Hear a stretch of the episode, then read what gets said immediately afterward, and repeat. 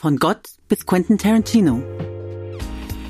Herzlich willkommen zu einer Reise durch zweieinhalb Jahrtausende jüdische Kulturgeschichte.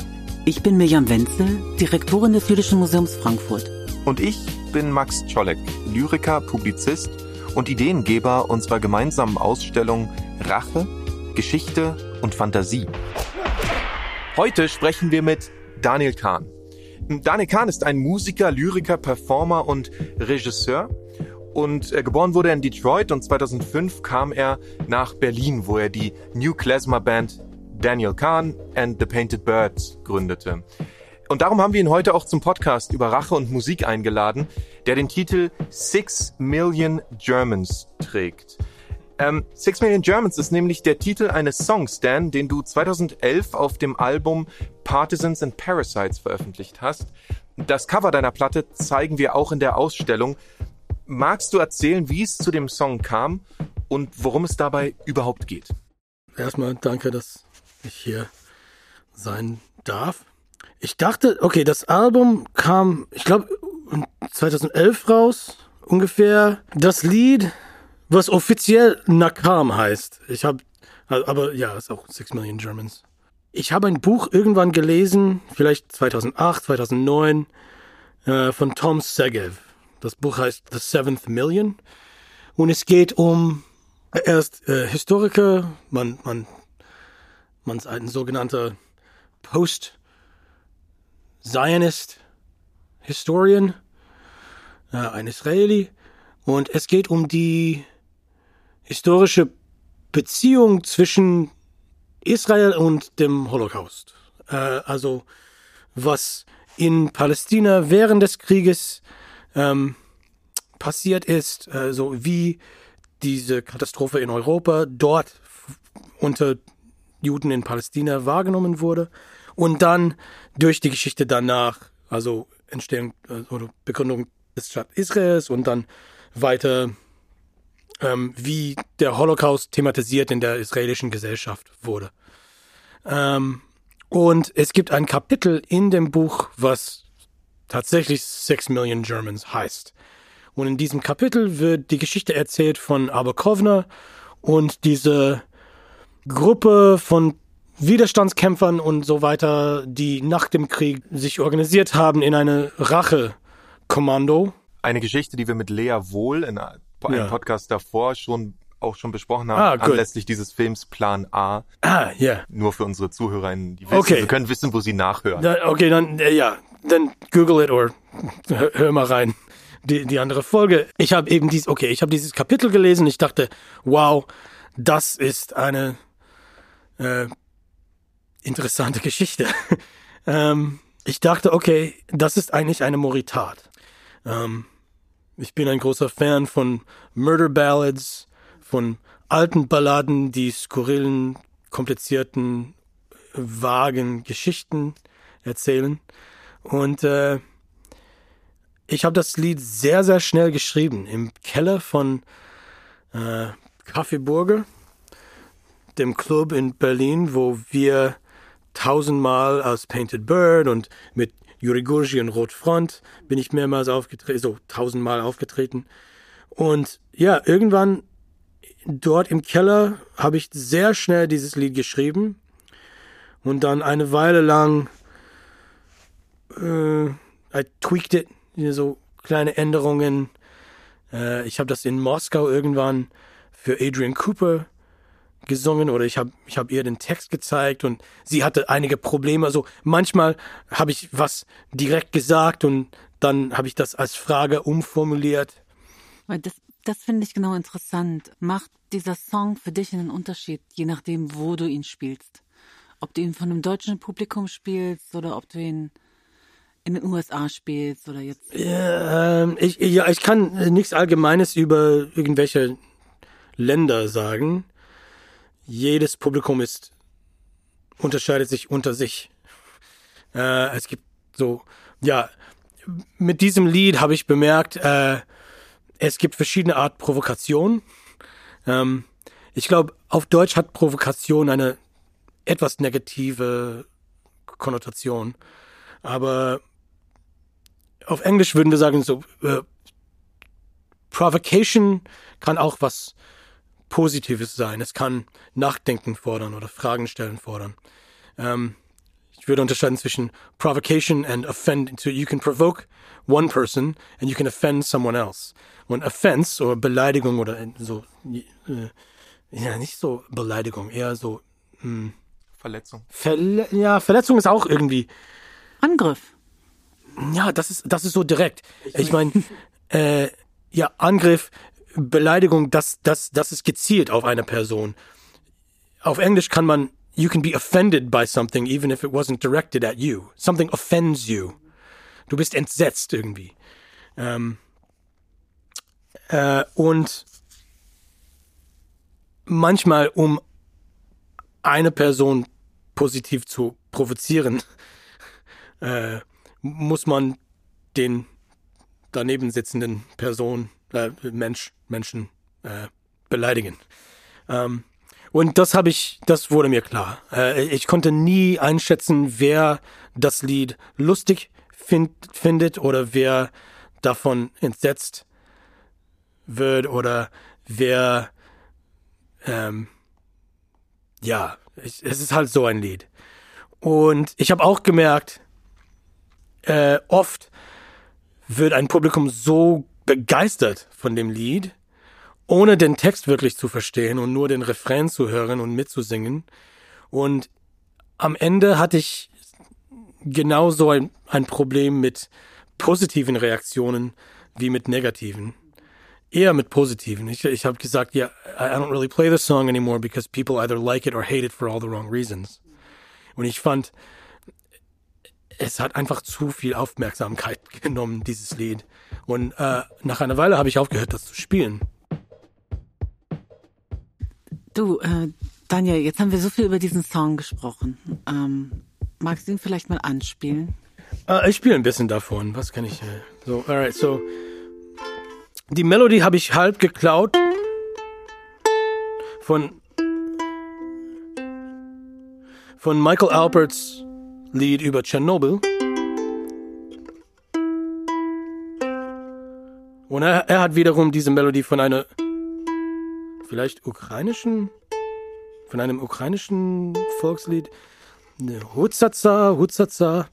Ähm, Jemand hat mir gesagt, dass ich das von äh, Ring of Fire geklaut habe. Ich weiß nicht. Yeah. Ja, Tschernobyl geht. Ha, Meißele von Ochunewei, Hutzaza, Hutzaza, passiert in Land von KGB. Hutzaza, Hutzaza, dort in mitten Ukraine. Hutzaza, Hutzaza, ruht sich schon nicht mehr die Schiene. Hutzaza, Hutzaza. Das ist von Michael Alpert, der ist ein großer Held, ein Freund von mir. Und okay, so ich habe irgendwie diesen Rhythmus genommen. Normalerweise spiele ich das mit, mit Akkordeon, aber die, die Ballade geht so.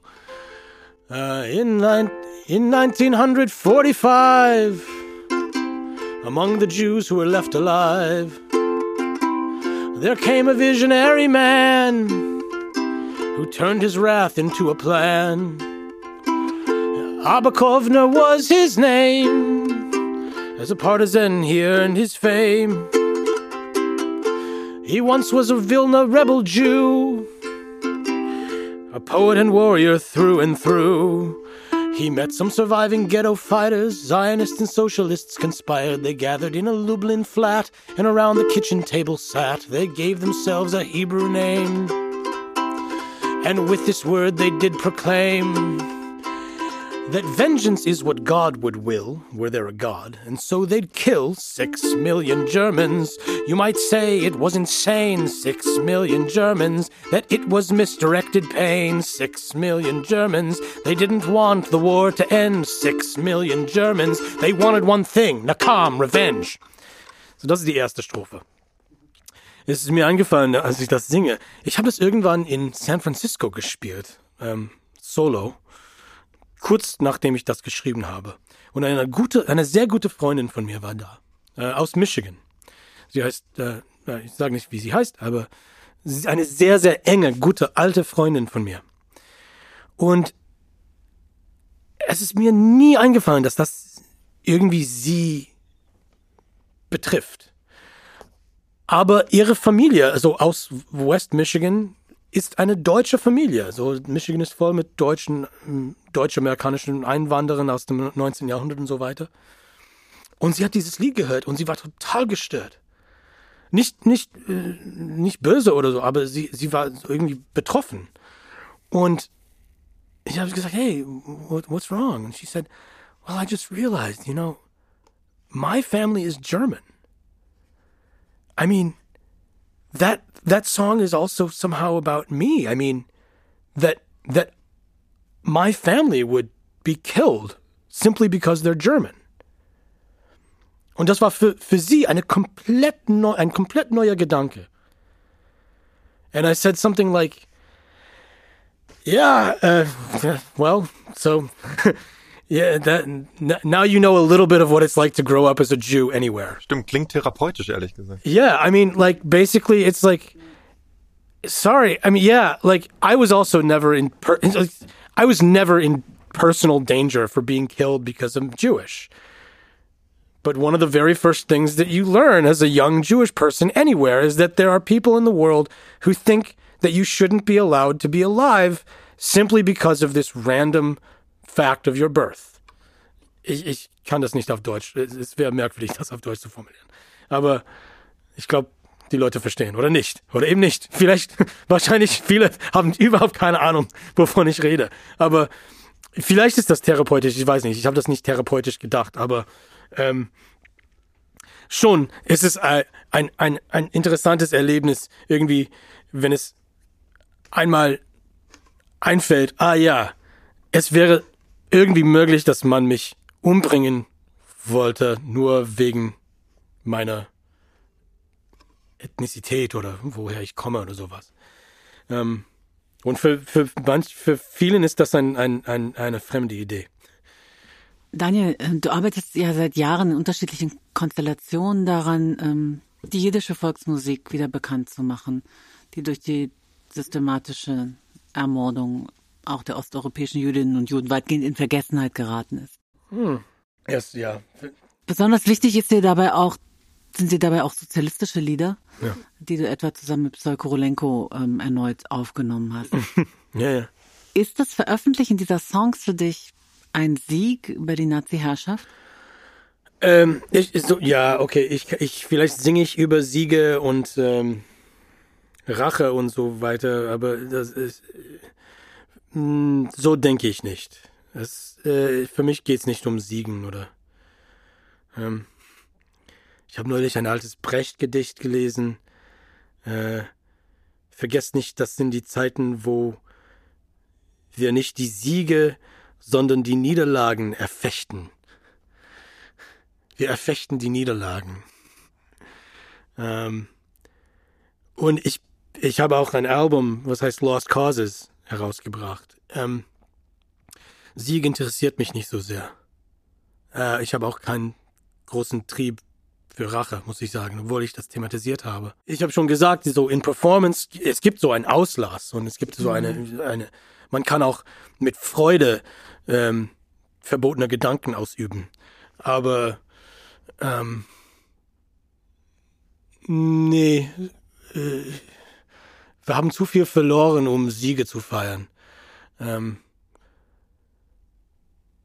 ich singe gern äh, zum Beispiel äh, Still die Nacht des Eusgestern. Das ist ein Partisanerlied von, von äh, also ja, es geht um eigentlich äh, eine Freundin von Aberkovner. Die spätere Frau, Wiedka Kempner. War sie die spätere Frau? Seine oder? spätere Frau, über die das Lied von Hirsch Glick. Ja, Wiedka, äh, ja, aber er hatte auch eine andere Freundin. Die waren so eine Menage à trois. Ruska Korczak hieß die dritte. Ja, richtig, ja. okay. Ich, ich vergesse, welche er, er geheiratet hat. Ähm, ja, okay, die spätere Frau Wiedka. Kempner, ja? Kempner. Ja. Und ähm, wie Hirsch Glick das schreibt, so, äh, ja, wie ist die letzte Strophe?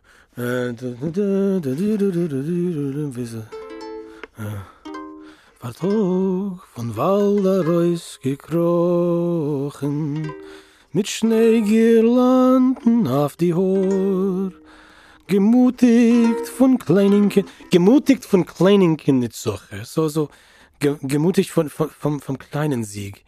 Das ist, äh, ja, es gibt kleine Siege, aber if we try to keep score with victories and losses, we're it's, das, we're gonna lose. ähm, ähm, so messianistisch bin ich auch nicht, dass, dass, äh, dass wir durch Siege eine Erlösung finden. Ähm, und wenn ich, ich meine, dieses Lied über Rache, ähm, es endet mit, mit vielen Fragen, you know. Äh, äh, es gab eine deutsche Nachdichtung von einem Kabarettisten, Detlef Kretschmer, Kretschmann, glaube ich, Kretschmann, muss ich nachschauen. Vor 15 Jahren hat er, oder vor 13 Jahren hat er das, diese Nachdichtung gemacht von dem Lied auf Deutsch. Und die letzte Zeile, so, von offenen Rechnungen besessen. Oder ist es besser zu vergessen? You know, äh, History has its unpaid debts. Is it better? Should we forget? Und ich stelle das als Frage, weil es gibt keine klare Antwort darauf. Ich würde nicht sagen, ich stelle die Frage nur, damit Leute sagen, nein, kein Vergessen. Ich glaube, äh, so, wir müssen einigermaßen, wir müssen irgendwie auch vergessen können, einige Sachen. Und das ist auch wichtig.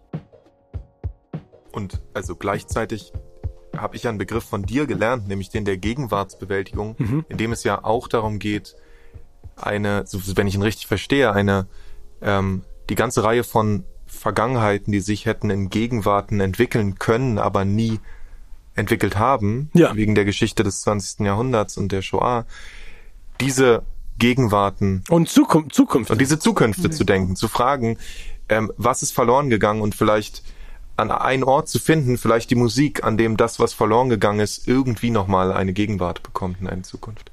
Wir brauchen also die diese ehemaligen Zukünfte sind notwendig für die Zeit, für jetzt. Ich glaube, Leute haben mehr Angst, gerade jetzt vor der Zukunft, sogar als vor der Vergangenheit. Und deswegen sehen wir so viel, so viele giftige Nostalgie.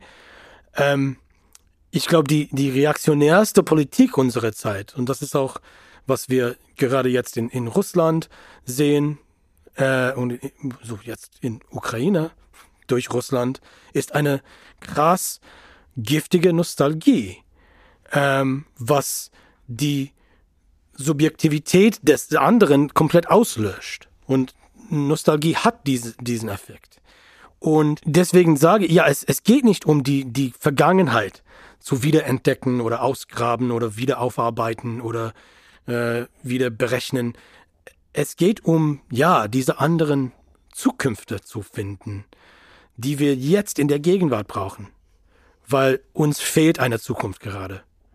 Und vielleicht finden wir da was, vielleicht finden wir da eine Hoffnung. Äh, ich meine, diese Leute, die eine unglaubliche Höre äh, mitgemacht haben. Ähm, auch dort haben sie Hoffnung gefunden, haben sie für etwas gekämpft und nicht nur gegen etwas. Und ähm, das bringt mir Hoffnung. Ähm, aber das ist immer vorwärts schauend, auch wenn es mit der Vergangenheit beschäftigt ist. Und dieses Lied, wie gesagt, ich habe das gemacht als Entwurf, als als äh, Verwendung in einem heutigen, in einen heutigen Diskurs über die Vergangenheit und über Rache. Ich meine, das war auch während des Irakkrieges, während des Afghankrieges, also äh, genau in der Zeit von zwei Gaza-Kriegen. Und äh, in, in der letzten Strophe stelle ich auch äh, unangenehme Fragen über Israel und Zionismus und Nationalismus äh, als äh, mögliche Transference oder Projektion von unvollendete Rachegefühlen. ähm, und das stelle ich auch als Frage. Can, can vengeance put upon the shelf be taken out later on someone else? Die möglichen Zukünfte, von denen du sprichst, können mhm. die auch so etwas sein wie die Vermächtnisse von Vergangenem? Hm. Gibt es da einen Zusammenhang? Und gerade auch einen Zusammenhang, der mit deiner, weil was du ja machst, das ist ja wirklich auch eine Art Archäologie ähm, jiddischer Musik, die durch dich erst wieder in eine ganz andere Form und in eine andere Gegenwart und auch in eine mögliche Zukunft überführt wird. Well, als Kind wollte ich im, immer ähm, Indiana Jones werden.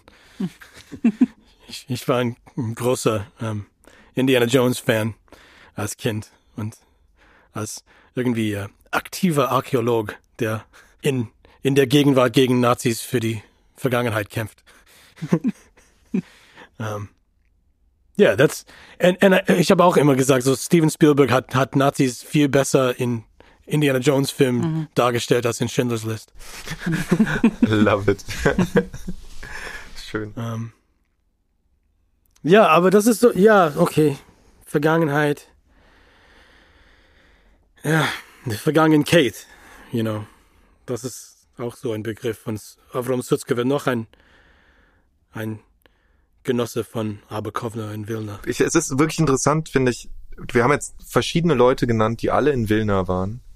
Also wir haben sozusagen, ne, es ist äh, Sutzkewer, es ist Aberkovner, es ist Wiedger Kempner, es ist Hirschglick, fast die gesamte, sagen wir mal, das gesamte Line-up von dem, was wir, was wir jetzt gerade durchgearbeitet haben, auch an Geschichten, hm. ist Wilna. trifft sich irgendwann im Ghetto Wilna. Hm. Ähm, und ich, ich denke schon auch drüber nach, auch in Bezug auf unsere Ausstellung. Schmerke Kaczynski auch, muss man Siehst erwähnen. Du? Ja. ja. Mhm. Ähm, ich denke, worüber ich schon noch nachdenke in Bezug auf unsere Ausstellung und besonders in Bezug auf den Raum zur Shoah, wo wir an einer Wand die, die Zeugnisse von Menschen haben, die auf die eine oder andere Weise uns Nachgeborene oder die, die überleben, auffordern, Rache zu nehmen und zu sagen, äh, ihr müsst etwas tun, das kann nicht einfach ungesühnt bleiben.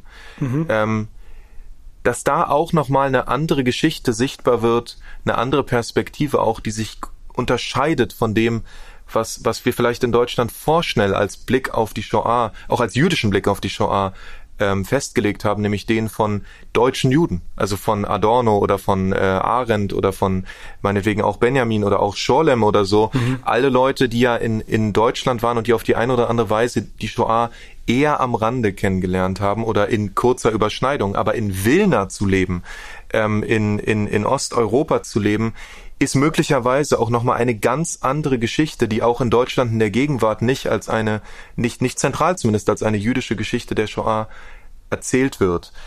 Also ich, kannst du mit dem Gedanken was anfangen? Ist das eine, eine das ist Zufall, dass wir gerade Wilna schneiden? Äh, nee, es ist kein Zufall. Ich meine, Wilna ist ein, das war die, der Jerusalem von Litauen. Ich meine, das war,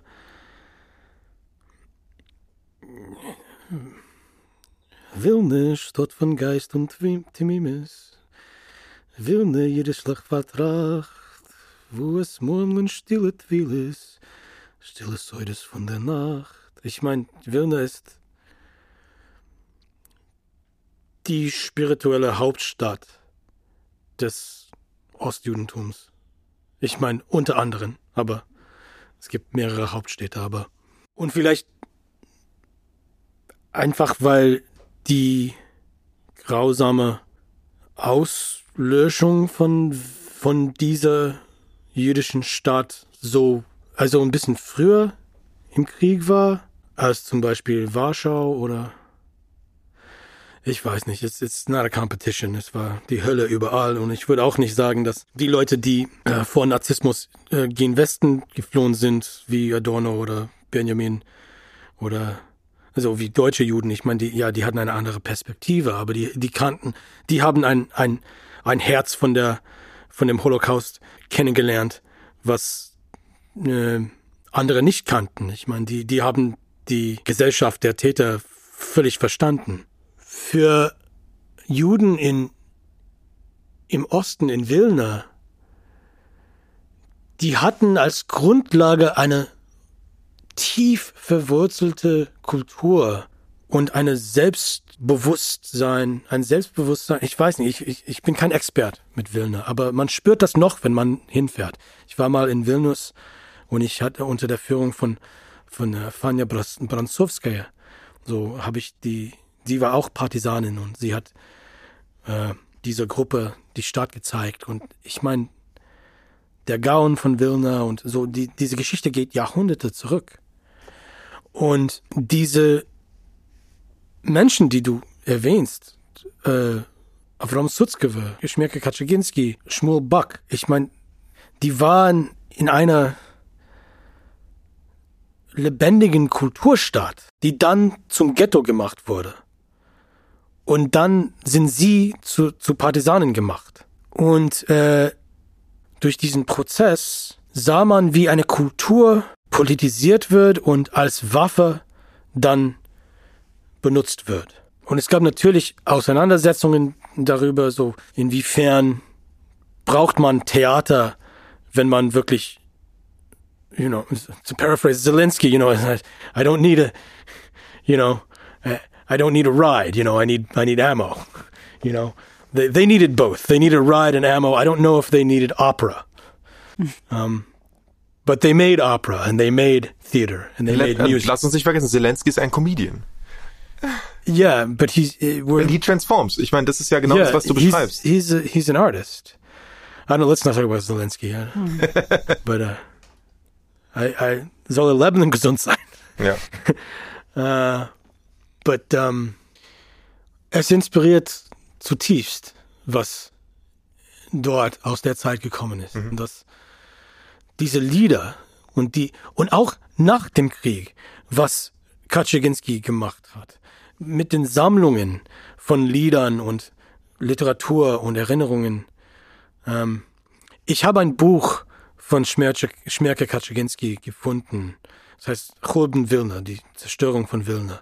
Und er hat das selber äh, unterschrieben und äh, gewidmet äh, drinnen. Und drinnen hat er geschrieben, Wilna ist nicht gewinn nur für Wilner. Der Fahr ist der Bruch noch größer. So Wilna oder Vilnius war nicht nur für Wilner und dafür ist die Flüche noch größer. Ähm, man hat die Welt und die menschliche, ich rede nicht nur von Juden, die menschliche Kultur, die Weltkultur hat was sehr, sehr Wichtiges verloren, als, als die Welt diese Stadt verloren hat. Und jetzt ist Vilnius ein andere, eine andere Stadt. Aber die Stadt Vilna als Beispiel von einer Diaspora-Kultur, Punkt, nicht jüdisch, eine Diaspora-Kultur ist ohne Vergleich. Ich würde ja gerne noch auf den Song Via Soy kommen. Ja. Ich denke, das, worüber wir sprechen, hat doch viel mit Via Soy zu tun. Well, ja, das ist ein Lied. Ich habe dieses Gedicht von Avram Sutzkever gelesen in dem Buch Against the Apocalypse, äh, Against the Apocalypse von David Roskis. Äh, das Buch habe ich in der Wohnung von Alan Byrne gefunden, äh, kurz nachdem ich nach Berlin gezogen bin, 2005. Und das Gedicht hat mir alles gesagt. Das war aus seinem Tagebuch im Februar 1943, glaube ich. Ähm, ich glaube, er hatte schon seine, seine Mutter und sein Kind im Ghetto verloren. Er hat in den Paper Brigades gearbeitet. Ähm, ich muss nicht die ganze Geschichte der Paper Brigades erzählen, aber sollte man lernen. Ähm, und er in der tiefsten Hölle zum Tiefpunkt des Krieges, wo Befreiung die fernste Möglichkeit war, hat er diese Befreiung vorgestellt. In diesem kleinen Gedicht und gleichzeitig die Unmöglichkeit der Befreiung. Der absoluten Befreiung. Und ich habe eine Melodie von meinem Freund Michael Winograd genommen und ich habe das Lied dann damit vertont und irgendwie auf Englisch übersetzt. Ähm, ich kann ein bisschen davon spielen. Wer soll und mit was wirst du fühlen? Dein Becher in Tag von Befreiung. Bist du gerät in dein Fried zu der Film? Dein Vergangenheits finstere Schreiung, wo's gliedern Scharbens von Tag. in a tom, on a grunt, on a ne, dek, wo's glieveren von dich. In a tom, on a grunt, on a dek. How and with what will you fill your cup after your liberation? In your joy, are you ready to feel all of Yesterchain's dark lamentations, where the days have congealed into skulls in a bottomless, endless abyss, where the days have congealed into skulls in a bottomless, endless abyss.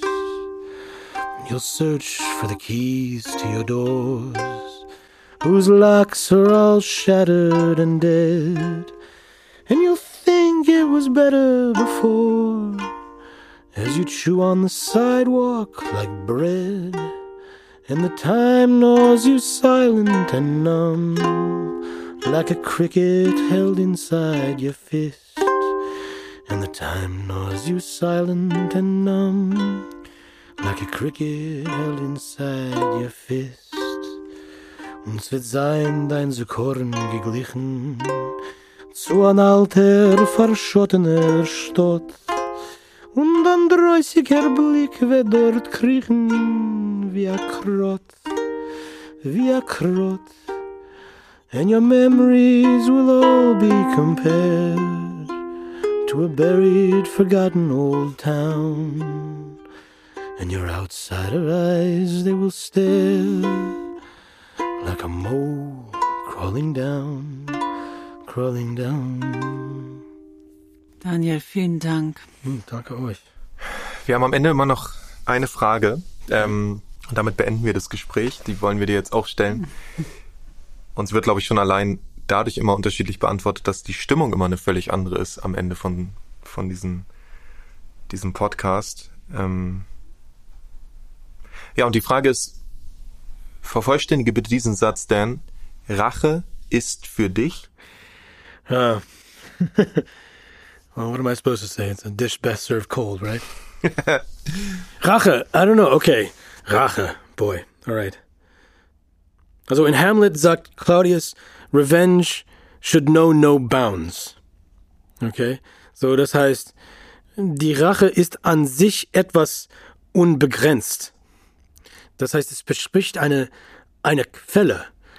Ähm, ja, I don't know. Ich habe neulich den neuen Batman-Film gesehen. Hast du gesehen? Noch nicht. Ne? Okay, so das das geht viel um diese Frage, weil irgendwann, also am Anfang, äh, äh, so irgendein ein kleinen Kriminell, der von Batman zusammengeprügelt wird, äh, sagt, wer bist du?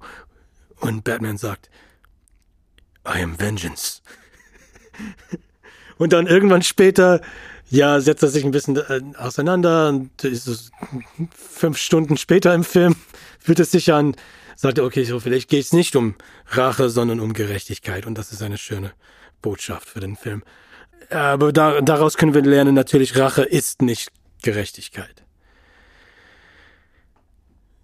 God says, vengeance is mine, says the Lord, nämlich weil es ihm gehört oder they äh, und nicht uns. Trotzdem, Rache ist was, ist etwas, was man nimmt. Man nimmt eine Kumme in etwas. Äh, und das heißt, es ist eine Art Gönnung. Wir gönnen uns etwas. Und das ist nicht Gerechtigkeit. Das ist nicht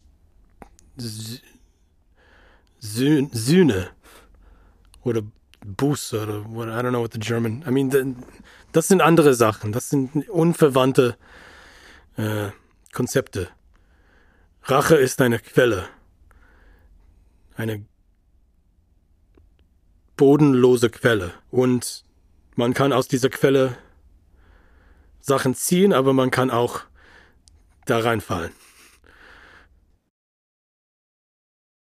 Okay, toll. Äh, das kommt gleich direkt auf mein Regal für Last Words. Ähm, vielen, vielen, vielen Dank, Dan, ähm, dass du dabei warst. Mir haben wie immer eine große Freude. Ähm, sehr verehrte Damen und Herren, liebe Verbündete. Das war Six Million Germans, die Nächste Folge heißt Punching Nazis. Ähm, uh. Die werden wir gemeinsam mit Rivka Einwohner vom Jüdischen Museum hier in Frankfurt moderieren und zu Gast ist Arkadi Kayet, ein Regisseur und man kann sagen großer Internet-Experte. Freuen Sie sich schon mal darauf, kommen Sie vorbei, äh, hören Sie wieder zu. Bis dann.